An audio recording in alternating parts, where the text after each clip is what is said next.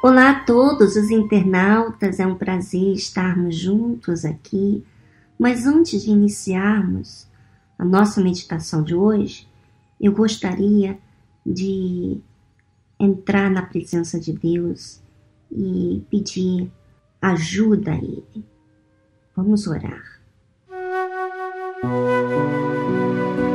Senhor meu Deus, meu Pai, em nome do Senhor Jesus, eu entro na tua presença com milhares de pessoas que acessam agora via internet, através desse áudio.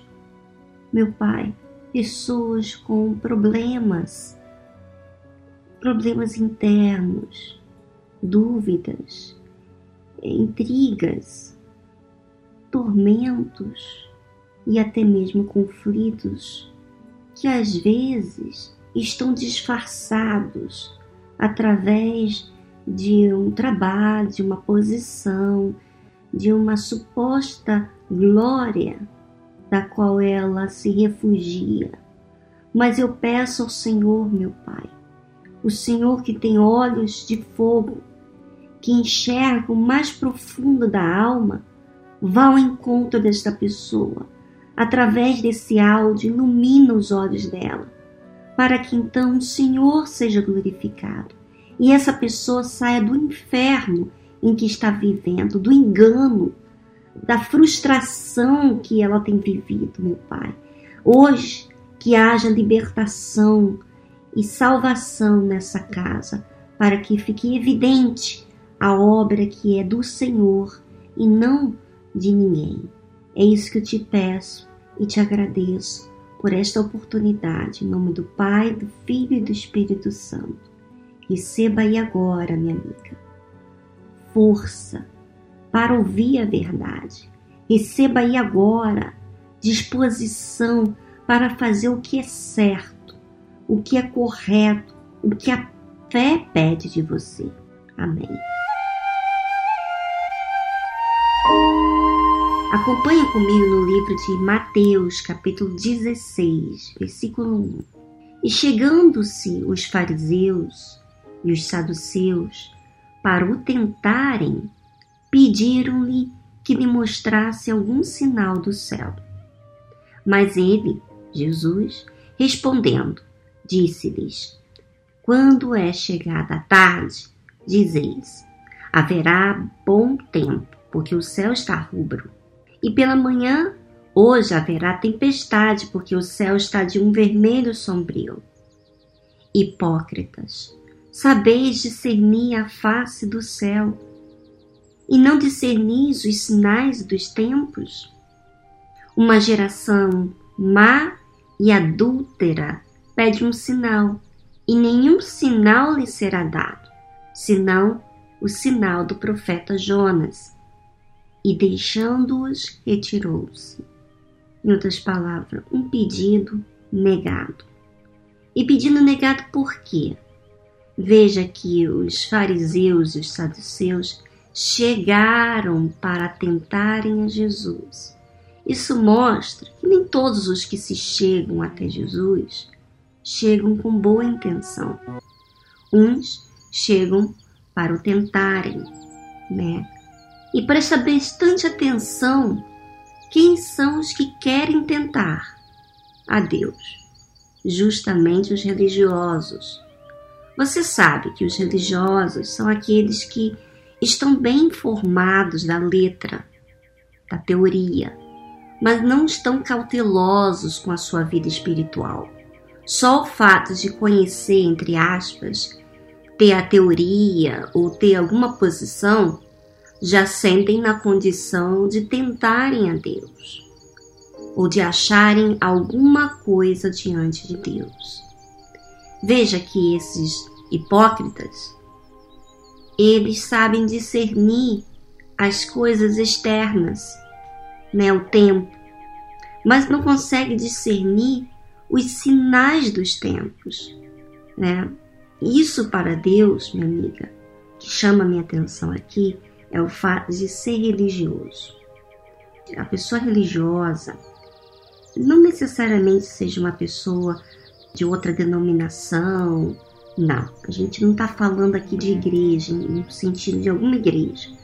Estamos falando no sentido de qualquer igreja. Você pode fazer parte de qualquer igreja, está no lugar do fariseu e do saduceu. Por quê? Porque você é religioso. O religioso, ele está muito autossuficiente. Ele tem a teoria, sabe falar da teoria, sabe falar das coisas que ele aprendeu da letra, mas não do espírito, porque não houve participação da sua vida com Deus.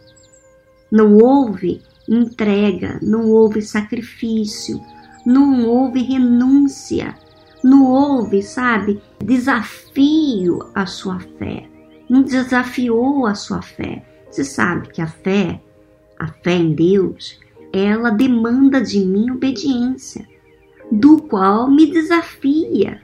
Ah, quando eu sei do que é verdadeiro, do que é certo, quando eu sei da palavra de Deus, então eu devo cumprir de forma minuciosa, cautelosa, cuidadosa. É isso que a palavra de Deus faz com a gente.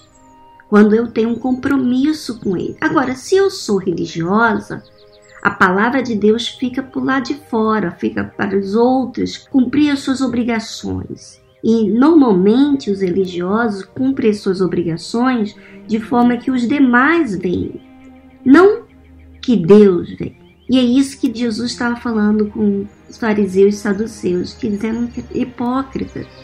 Eles sabiam discernir os céus, né, a face do céu, mas não sabia discernir os sinais dos tempos, quer dizer, a apostasia, o engano, a hipocrisia, não discerniam, não queriam aceitar a verdade. Por isso Jesus negou o pedido deles, né?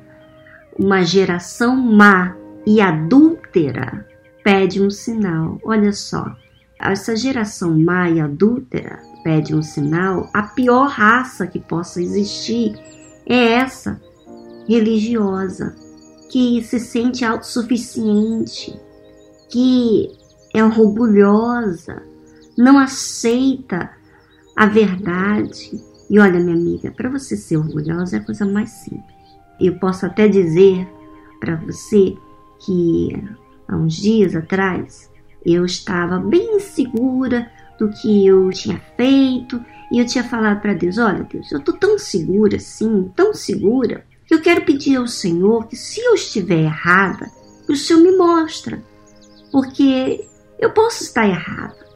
Eu posso estar tão segura, mas por conta de uma afirmação, de um orgulho próprio, ou porque eu não enxergo algo por detrás disso, dessa segurança minha. Eu falei, então fala, mostra para mim. Eu falei bem sincera com ele.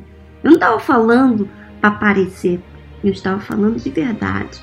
E quando a gente ora de forma bem sincera, a gente lembra das nossas palavras, exatamente as nossas palavras. A gente não esquece. E aí, passado alguns dias, Deus me mostrou que aquela afirmação, aquilo que eu estava tão convicta, que eu estava errada, que eu tinha que ceder, que eu tinha que exercitar a fé. Olha só, minha amiga, se eu não tivesse feito aquela oração, eu acredito que foi até o Espírito Santo que colocou aquilo em mim, porque a Bíblia fala que o Espírito Santo ele é auxiliador. Ele nos auxilia. Ele nos faz até interceder, orar pela gente. Então, aquela oração em si, eu creio que foi o próprio Deus. Foi o próprio Espírito Santo me auxiliando em mim pedir uma resposta em relação àquele fato. E realmente Deus me mostrou, sabe? E quando Ele nos mostra, Ele quebranta a gente. Ele nos faz a gente ser grato pela salvação, pelos olhos abertos, porque antes não, não via. Olha só, quando você não tem um compromisso com Deus, com a fé, você não mal se importa o que Deus pensa de você, o que Deus quer que você faça. Então você leva a vida do seu jeito, que você acha que está certo, você faz. E aí você diz para sua própria mente que você está certo. E aí, é, aos poucos, você vai se distanciando de Deus. Sem você perceber, você está na igreja e você faz orações religiosas e às vezes até pede a Deus sinais. Olha, Deus, se o Senhor fizer isso, então é porque o Senhor me escuta e por isso, por aquilo, etc, etc. Você até fala com Deus aparentemente de forma sincera, porque aqui você vê que o, esses fariseus e esses saduceus, eles se chegaram a Jesus para o tentarem e pediram-lhe que lhe mostrasse algum sinal do céu. Quer dizer, será que você não é uma pessoa que tem pedido a Deus sinais do céu? Sinais do que é a sua vontade? Mas será que você está pedindo para que você tente a Deus para que seja uma desculpa de você não cumprir, que não existe Deus, etc? Ou porque você está querendo resposta porque você está perdida, você quer fazer o que é certo. Porque quando você quer fazer o que é certo, no meu caso, naquela oração que eu estava fazendo, eu estava até de olhos abertos, eu falei de voz alta, em voz alta, e falei: Deus, me mostra se essa convicção está errada, porque eu quero agradar o Senhor. Me mostra, porque eu quero cumprir a tua vontade, quero fazer a tua vontade. Tão lindo ele, né? Ele mostrou para mim. Olha, minha amiga, como ele está atento a ouvir quando você é sincera, quando realmente você quer algo justo, quando você está à procura do que é certo, que é verdadeiro. Agora, quando você quer um jeito, sabe, para confirmar, no caso desses fariseus e saduceus, Jesus não quis dar nenhum sinal, não fez nenhum sinal para eles. O sinal do profeta Jonas, que era quando Jesus fosse crucificado e ressuscitasse. Era esse sinal que ele estava falando. Você só vai ter esse sinal. E olha lá, olha só o amor de, de Deus. Ele ainda dá sinal. Olha só. Quer dizer, Deus, ele ainda mostra a sua soberania, sabe, a sua compaixão. E ele fez aquilo para os perdidos. Ele morreu na cruz, ressuscitou para resgatar aqueles que querem a verdade. Minha amiga internauta, de repente você já fez tantos pedidos a Deus, mas todos de forma hipócrita. Todos de forma quando você vestida de uma forma religiosa. E é isso que eu quero chamar a sua atenção, tá? A minha preocupação é com a sua alma. E é porque é esta que vai ser salva ou vai sofrer toda a eternidade. Então pense sobre esse assunto e toma a atitude valente, forte, que é assumir essa fé. Para você assumir a fé, você tem que ser valente, você tem que ser forte, e isso só depende de você. Um grande abraço, até semana que vem.